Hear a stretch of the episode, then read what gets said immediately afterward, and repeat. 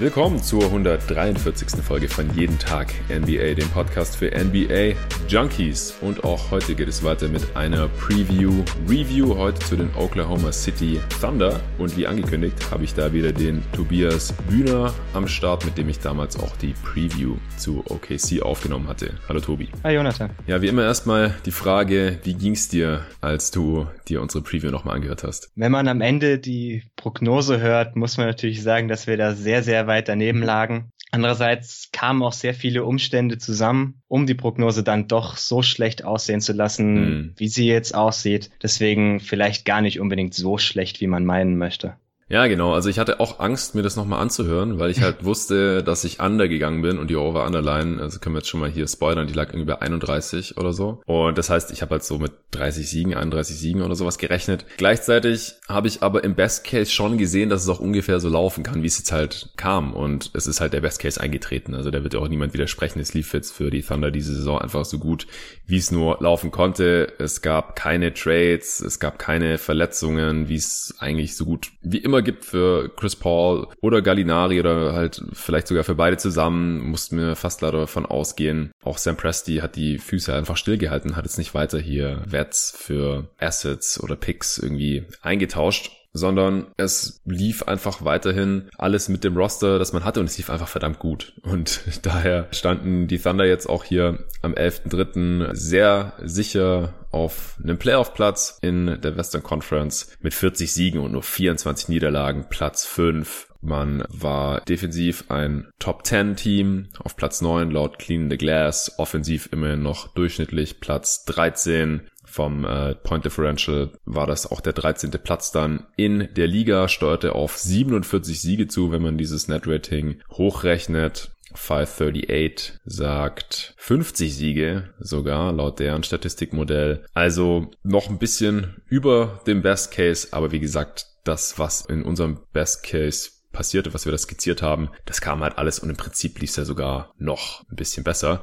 Jetzt schauen wir uns wie immer an, wo wir jetzt im Detail daneben lagen, was wir damals erzählt haben in der Preview, dann wo wir vielleicht auch richtig lagen. Und dann haben wir hier auch die Oklahoma City Thunder erörtert. Ja, hau mal raus, wo lagen wir daneben? Also ein großer Punkt, in dem wir daneben lagen, ist etwas, das du schon mal in dem Podcast mit Julian Lage zu den Memphis Grizzlies erwähnt hattest, nämlich, dass der Westen deutlich schwächer ist als erwartet. Mm. Das trägt dann dazu bei, dass sie noch mehr einfache Siege holen konnten, als ich eigentlich erwartet hatte. Also ich glaube mich zu erinnern, dass ich in der Preview sogar gesagt hatte, dass es dieses Jahr im Westen extrem einfach wird zu tanken. Ja. Das genaue Gegenteil ist nun eingetroffen. Und das ist schon ein großer Punkt, der auch noch dazu beiträgt, dass das Team nun deutlich über den Best Case noch hinausgeht. Ja, wir dachten ja auch einfach, dass diese Division richtig hart wird. Northwest Division mit Denver, Portland, Minnesota, die wir in der letzten Preview besprochen haben die jetzt auch viel, viel schlechter geworden sind. Wir haben gesagt, hey, die müssen gegen diese ganzen Teams, die alle in die Playoffs wollen, viermal ran und wir haben sie einfach als wahrscheinlich das schlechteste Team einfach in dieser Division gesehen. Und ja, das waren sie jetzt im Endeffekt halt nicht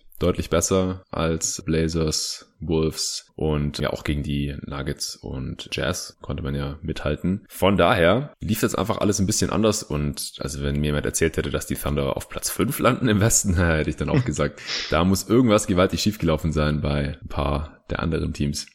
Wo lagen wir noch daneben? Also wir hatten die Verletzungsanfälligkeit des Kaders als Schwäche ausgemacht, was nun auch überhaupt nicht passiert ist. Chris Paul, Shea Gilgis Alexander und Dennis Schröder haben alle nur ein Spiel verpasst. Gallinari nur neun. Nach seinen Maßstäben ist es tatsächlich ein nur, wenn man die vergangenen Jahre anguckt, war das mhm. zumeist mehr. Auch Steven Adams hat nur sechs Spiele verpasst. Also man war da relativ glücklich in Anbetracht der Vorgeschichte einiger der Spieler. Ja. In Teilen ist es definitiv auch auf ein gutes Minutenmanagement von Chris Paul und Gallinari zurückzuführen. Wir hatten befürchtet, dass beide eventuell zu viele Minuten spielen müssten, weil eben die Starspieler unter Billy Donovan in den vergangenen Jahren normalerweise so 36 Minuten gespielt haben. Mhm. Das war allerdings für beide überhaupt nicht der Fall. Also beide haben nur unter 32 Minuten pro Spiel gespielt. Und ich denke, zumindestens ein Teil dessen, dass sie jetzt gesund geblieben sind, ist definitiv auch darauf zurückzuführen. Ja, wahrscheinlich schon. Also im Prinzip dachte ich halt, es gibt mehrere Faktoren, wieso Chris Paul und Gallinari nicht annähernd den Impact haben können, den Westbrook und Paul George hatten, die sie ja quasi effektiv ersetzt haben in diesem Team. Und zwar zum einen, eventuell werden sie getradet und dann spielen sie nicht die ganze Saison da und können nicht so viel beim Gewinnen helfen. Oder sie verletzen sich. Wie gesagt, das ist halt bei beiden Spielern eigentlich zu erwarten gewesen. Wie gesagt, selbst im Best Case dachte ich ja, Chris Paul verpasst vielleicht 10, 12 Spiele, macht vielleicht 70 Spiele statt 82 und jetzt hat er halt Anfang März schon 63 gemacht, nur eins verpasst. Selbst wenn er jetzt noch ein paar Mal gerestet worden wäre äh, im Hinblick auf die Playoffs oder so im, im März, April, dann wäre er wahrscheinlich trotzdem deutlich über 70 Spiele gekommen. Das habe ich einfach überhaupt nicht gesehen in der Age 34 Season für ihn. Gallinaria auch schon äh, über 30. Also das ist echt krass. Also da, da muss man wirklich den, den Thunder auch ein Lob aussprechen. Auch Chris Paul selbst. Ich hatte auch sogar einen Artikel gelesen im Sommer, dass er sich total in Form gebracht hat und seine Ernährung umgestellt hat und den Fokus auf Core-Training gelegt hat und so weiter, was alles positive Anzeichen sind. Aber ich meine, in der Offseason liest man viel ja, von vielen Spielern, die sind in der Form ihres Lebens, ja, und dann, also ich, fallen sie die halbe Saison aus oder sind irgendwie doch nicht so gut. Von daher, bei Chris Paul, der hat ja wirklich seinen, seinen Worten Taten folgen lassen oder es hat sich dann wirklich auf dem Spielfeld auch gezeigt, dass er fit ist und hat wirklich eine, eine super Saison gespielt. Aber wie gesagt, ich dachte, entweder die werden getradet oder sie sind verletzt oder sie spielen ja auch einfach nicht so viele Minuten. Also man kann es ja auch umdrehen. dass wenn Chris Paul keine 32 Minuten pro Spiel spielt, sind es halt vier Minuten weniger oder so, als Westbrook auf dem Feld stand. Und bei Gallinari, wenn der nur 31 Minuten spielt, dann sind das auch fünf Minuten weniger, als ein Paul George gespielt hat oder so. Und diese fünf Minuten wer soll die dann spielen? Also Diallo oder Ferguson oder sowas, das, das konnten wir uns gar nicht vorstellen. Bei den Schwächen mache ich mir vor allem über die Flügelrotation Gedanken. Also außer Gallinari ist da kein Spieler dabei, von dem ich mir jetzt absolut sicher wäre, dass er dieses Jahr ein positiver NBA-Spieler ist. Also wir haben da auch auf dem Flügel ein riesiges Loch gesehen. Vor der Saison konnten es auch nicht so richtig vorstellen, dass dann es diese, dass diese Three-Guard-Lineups funktionieren oder dass halt SGA, Dennis Schröder und Chris Paul alle Minuten auf der 1 und 2 absorbieren. Gerade der Fit zwischen Dennis Schröder und Chris Paul hat uns da irgendwie Sorgen bereitet, dass äh, wir nicht wissen, wer hat den Ball und was macht dann der andere so lang. Ja, sollten wir jetzt Schröder den Ball in die Hand wünschen, weil Chris Paul Offball einfach besser ist als Schröder, aber eigentlich will man ja Chris Paul mit dem Ball in der Hand was machen lassen, weil der da einfach auch besser ist als Schröder das haben wir uns alles nicht so richtig vorstellen können. Und jetzt hatte ja Schröder auch die beste Saison seiner Karriere. Und SGA hat auch nochmal einen riesen Entwicklungssprung gemacht. Und das hat einfach sehr gut funktioniert mit diesen drei nominellen Point Guards, die einfach sehr viel Zeit zusammengespielt haben und alle zwischen 31 und 35 Minuten pro Spiel gesehen haben. Ja, insbesondere die Leistungen von Dennis Schröder, muss ich sagen, haben mich sehr überrascht. Ja. Ich war in der Period sehr, sehr negativ ihm gegenüber eingestellt. Und es sah die ersten zwei Monate der Saison tatsächlich noch so aus, als würde ich damit rechnen recht behalten, aber seit Dezember spielt er eine absolut starke Saison. Ist mhm. auch bei hoher Usage noch ziemlich effizient und auch der Fit mit den beiden anderen Guards ist,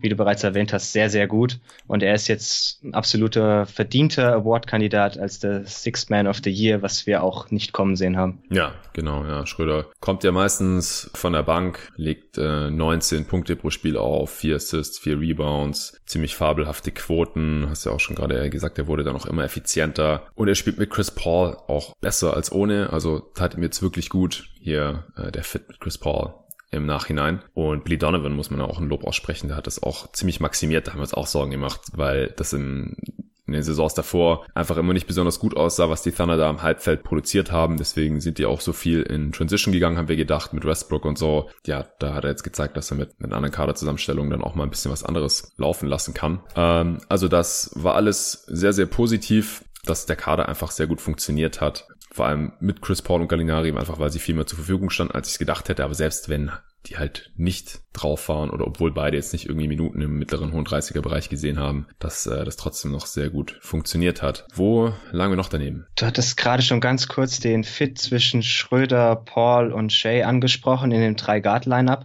Ich dachte nicht wirklich, dass das Lineup gut funktionieren könnte. Wir hatten auch kurz darüber gesprochen, ob das eventuell ein Closing-Lineup ist und ich dachte eigentlich eher nicht, aber es wurde ja am Ende das Closing Lineup mhm. und stehen die drei auf dem Feld, hat OKC ein plus 31 Net Rating und das sind über 850 Possessions, also wow. das ist gar nicht so wenig. Es ist ein bisschen Noise dabei, weil die Gegner absolut keine Dreier treffen und man selbst aus allen Lagen unglaublich. Mhm. Aber es ist trotzdem schon sehr, sehr gut und das trägt eben auch dazu bei, dass man sein Netrating derartig überperformt. Ja. Du hattest noch ähm, mit Andre Robertson als Starter gerechnet das äh, ist jetzt auch nicht eingetreten, sage ich jetzt einfach mal, einfach weil der gar nicht mehr spielt. Also der ist einfach komplett raus, glaube ich. Es ist etwas mysteriös, was Andre Robertson nun tatsächlich hat. Zwischenzeitlich gab es Meldungen, dass er jetzt zur Rehab, ich glaube, nach New York gegangen ist und er hat verletzungsbedingt keine einzige Minute gespielt. Es wirkt auch fast so, als wäre seine NBA-Karriere vielleicht vorbei. Ja.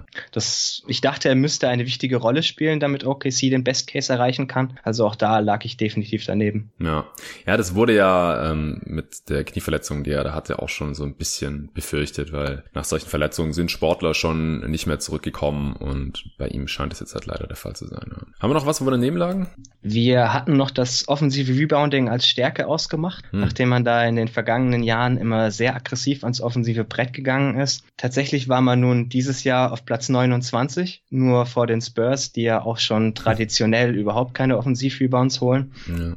Und es war sehr, sehr offensichtlich, dass das Team stattdessen die Transition Defense priorisiert. Das hat mich dann auch sehr positiv von Billy Donovan überrascht, dass er da von dieser Praxis, die er in vergangenen Jahren immer eingeführt hatte, abweichen konnte, um eben Schwächen des Kaders entgegenzugehen. Ja, Gut, dann gab es ja noch ein paar Punkte, bei denen wir richtig lagen. Also wir hatten zwar Zweifel, dass, wie das funktioniert oder dass es funktioniert mit den drei, in Anführungsstrichen, Point Guards, aber dass alle Minuten auf eins und zwei zumindest mal auf diese drei Spieler effektiv verteilt werden könnten, das hatte ich zumindest mal in den Raum geworfen. Aber da haben wir ja gerade eben eigentlich schon relativ viel drüber gesprochen. Und dann fand ich es relativ witzig, nachdem ich die ganze Zeit gesagt hatte in dem Pod oder nachdem es einfach meine Grundeinstellung war, dass die Thunder wahrscheinlich mindestens einen von Gallinari und Chris Paul traden, gerade halt Gallinari als Expiring und sowas, Spieler, den Contender grundsätzlich brauchen können. Bei Chris Paul haben wir uns schon schwieriger vorgestellt wegen seinem Deal eben, äh, habe ich einen ziemlich guten Case gegen das Tanking gemacht im, im Podcast,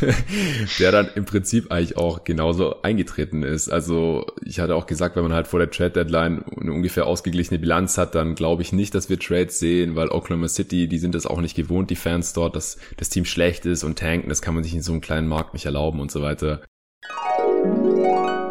Deswegen kann ich diese Vorbehalte halt schon verstehen, dass man vielleicht auch zumindest mal gucken will, so was mit diesem Team so geht. Und ich glaube auch, wenn man ja Januar, Februar irgendwie bei 500 rumhängt, also bei einer ungefähr ausgeglichenen Bilanz, glaube ich auch nicht, dass man jetzt die großen Trades einstielen wird. Also wenn man da irgendwie schon auf Kurs ist zu nur 30, 35 Siegen, dann wird Sam Presti da wahrscheinlich schon den Trigger rücken und Gallinari und alles, was nicht nied- und nagelfest ist und irgendwie Interesse bei anderen Teams weg raustraden. Aber ansonsten kann ich mir auch vorstellen, dass es vielleicht gar nicht macht. Und das kam eigentlich ziemlich genau so. Nur, dass die Thunder noch ein bisschen besser waren vor der Trade Deadline, als ich es halt auch, wie gesagt, im Best Case erwartet hätte.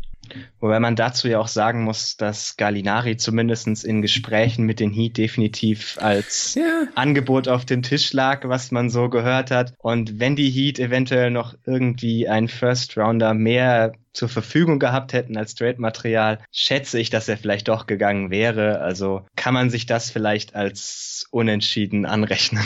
Ja, okay. Wir können nur das bewerten, was, was wir sehen und ja. was passiert ist. Und Gallinari wurde nicht getradet und die Thunder waren gut und das hängt sicherlich miteinander zusammen. Wo lagen wir noch richtig? Du hattest schon angesprochen, dass wir vorhergesehen hatten, dass die taktische Einstellung insgesamt Änderungen bräuchte. Man hat nun sehr, sehr viel weniger Transition Offense gespielt, also die 30. beste beziehungsweise schlechteste Transition Offense der ganzen Liga. Mm. Eine deutlich langsamere offensive Pace und stattdessen deutlich mehr Halfcourt Offense. Und das alles angepasst eben an Chris Pauls speziellen Spielstil. Und die Ergebnisse davon waren dann überraschend positiv. Also man stellt nun die drittbeste Halfcourt Offense was absolut als Kompliment an Billy Donovan zu betrachten ist, dem ich das als offensiven Coach nicht zugetraut hätte. Hm. Aber immerhin, wir hatten vorher gesehen, in welche Richtung es mit dem Kader gehen muss, spieltechnisch. Ja, genau. Da lagen wir auf jeden Fall richtig. Was hat man noch, wo wir richtig lagen? Dass die Flügelrotation eher schwach sein würde, hm. außer Gallinari. Also Ferguson war defensiv solide, aber offensiv extrem unauffällig. Seine Usage von 8,7 Prozent liegt im, erst, im ersten Percentile, seine Points per Shot Attempt im 20. Percentile. Mit der Kombi, völlig egal, was man sonst tut, kann man offensiv eigentlich kein positiver Spieler sein. Auch Basley, Diallo oder Dort haben offensiv alle eher wenig überzeugt. Stattdessen hat eben das Freeguard-Lineup extrem gut funktioniert. Aber wenn man keinen der Spieler als Wings betrachtet, dann ist trotzdem die Rotation da schon sehr dünn gewesen. Ja, also auch, dass äh, Lugans Dort eine Rolle spielt, das hatte ich zwar irgendwie erwartet, aber halt auch, weil ich dachte, dass die Thunder gegen Ende der Saison nicht mehr um die Playoffs spielen, dass er dann halt da ein paar Minuten bekommt. Er hat das jetzt trotzdem bekommen, hat in 29 Spielen 22 Minuten pro Spiel gesehen, tatsächlich, aber halt auch mangels Alternativen da auf dem Flügel teilweise. Ansonsten hast du noch was, wo wir richtig lagen? Die Off-Season-Bewertung sieht im Rückblick natürlich noch besser aus als damals. Ja. Wir hatten ja schon gesagt, dass es eine klare Eins ist. Aus Asset Management Sicht, aus Teambuilding Sicht war das hier goldrichtig von Sam Presti und dem Front Office. Und heute sehen die Retooling-Deals, die man gemacht hat, natürlich noch besser aus, eben weil Chris Paul so stark gespielt hat, weil Shay nochmal einen Sprung gemacht hat. Aber da wir sie schon mit einer Eins bewertet hatten, mehr geht ja nicht. Also sieht das auf jeden Fall gut aus.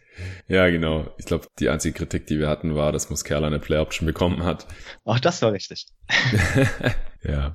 Nee, also genau, die Offseason sieht im Nachhinein noch besser aus, weil sie Asset Management mäßig das Optimum rausgeholt haben aus der Situation, aus den Trades mit Westbrook und Paul George und dann auch noch spielerisch jetzt das Optimum rausgeholt haben aus der ganzen Kadersituation und Chris Paul und Gallinari und Co das ist schon unglaublich. Und eigentlich müsste auch Sam Presti dann Executive of the Year bekommen. Es passiert normalerweise nicht, weil der Award meistens an irgendeinen Manager geht, der halt einen Contender gebaut hat oder so. Und das sind die Thunder jetzt beileibe nicht. Aber das ist einfach sowohl was das direkte Ergebnis in dieser Saison und wie gesagt, es ist einfach auch wichtig in einem Markt wie Oklahoma City, dass man halt nicht tankt und um die Playoffs mitspielt und die Fans weiterhin in die Halle kommen und das Merchandise gekauft wird und so weiter. Und dann aber gleichzeitig sich für die Zukunft so optimal aufzustellen, das sucht schon seinesgleichen. Wir hatten im Rahmen der Offseason-Bewertung auch gesagt, dass Darius Basley vermutlich eher sehr roh und keine Hilfe im ersten Jahr ist. Und ich glaube auch, das ist ganz gut so eingetroffen. Ja. Ist eher ein Long-Term-Project. Ja. Nochmal zu äh, Shay Gilgis Alexander vielleicht. Du hattest in der Preview noch gesagt, dass dir die defensiv besser gefällt als offensiv, als Prospect. Jetzt hat er sich ja offensiv auch stark weiterentwickelt. Wie siehst du ihn denn jetzt? Also Shay hat eine sehr gute Saison gespielt, war in einer deutlich größeren Rolle als letztes Jahr, sogar noch leicht effizienter, was schon relativ selten ist für einen Sophomore.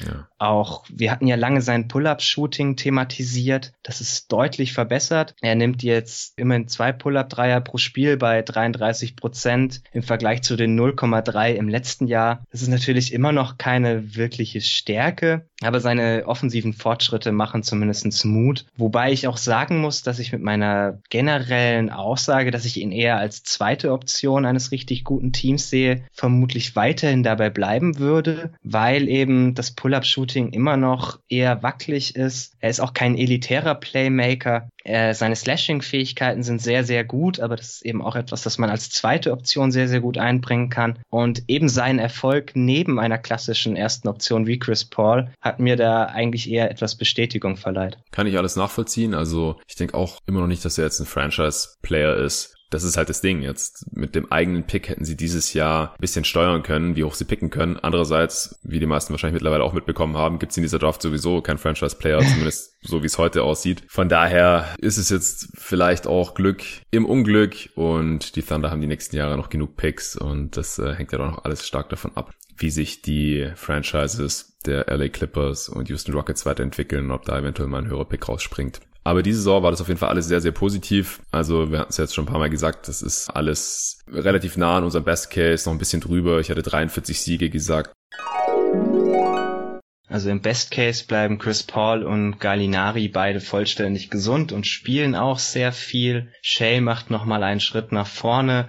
Es ist schwer in dieser Western Conference, aber sie haben halt auch ja eine gewisse Baseline an Kompetenz an beiden Enden des Feldes und ein fitter Chris Paul ist während der Regular Season, glaube ich, auch immer noch sehr, sehr viel wert. Und im Best Case sagen wir jetzt halt mal, dass er fit ist. Es sind keine 82 Spiele, aber vielleicht 70 oder 75. Und was in den anderen 12 oder 7 Spielen passiert, weiß ich jetzt auch nicht so genau. Aber das dürfte dann aus meiner Sicht vielleicht schon für eine leicht positive Bilanz reichen von, ich sage jetzt einfach mal 43 Siegen. Jetzt hatte nur eins gefehlt, daher noch ein paar Siege mehr. Dann kommt das schon ganz gut hin. Ich hatte sogar gesagt, dass wenn wir wüssten, es gibt keine Trades, wenn mir das jemand versichern könnte, und es gibt keine Verletzungen, dass dann die Over-Underline nicht bei 31 liegen würde, sondern wahrscheinlich irgendwo im hohen 30er Bereich. Und der Witz war ja auch bei den Thunder, dass es am Anfang gar keine Betting Line gab, gar keine Over-Underline, weil selbst die Buchmacher wahrscheinlich nicht genau wussten, wie sie das jetzt einschätzen sollen. Wird Chris Paul noch getradet oder nicht? Die gab es dann erst später im Sommer. Und ich habe einfach, bin auf Under gegangen, shame on me, aber ich habe einfach zu viele Szenarien gesehen, dass da irgendwas schief laufen kann. Und das ist halt im Endeffekt kein einziges dieser Szenarien eingetroffen. Hast du noch irgendwas zu deinen, zu deinen Best oder Worst Cases loszuwerden? Du hattest noch Chris Paul als All-Star-Kandidaten im Best Case genannt, was ja dann auch eingetroffen ist. Hm, also ja. Du hattest aber auch gesagt, Chris Paul All-Star bei den Awards, wenn er fit bleibt und eine richtig gute Saison spielt. Und das hat er getan. Ja. Stimmt. Gallinari hätte ich auch gesagt, wenn er ähnlich gut spielt wie bei den Clippers und fit bleibt, dann könnte er auch ein Kandidat sein. Aber in der Western Conference gab es einfach im Endeffekt jetzt zu viele andere Kandidaten, als dass er da eine Chance gehabt hätte. Ein kleiner Punkt, bei dem wir noch richtig lagen, war Steven Adams Rebounding. Also sein defensives hm. Rebounding hm. ist deutlich hochgegangen, auch wenn seine insgesamten Rebounding-Zahlen dann relativ konstant sind, weil er eben weniger offensive Rebounds geholt hat, weil das ganze Team insgesamt weniger ins offensive Brett gegangen ist. Aber er durfte deutlich mehr offensive Rebounds greifen.